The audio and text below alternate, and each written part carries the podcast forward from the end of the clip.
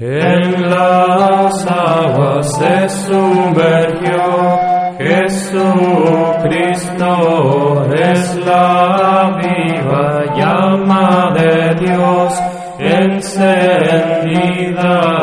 purifica al pecador. En las aguas Jesucristo es el carbón encendido. Ale, ale, aleluya.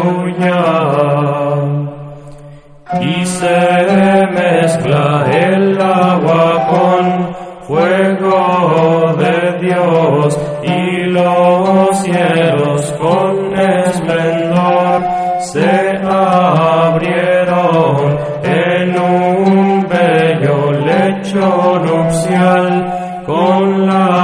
las y bajo el Espíritu Santo de Dios. Ale, ale, aleluya.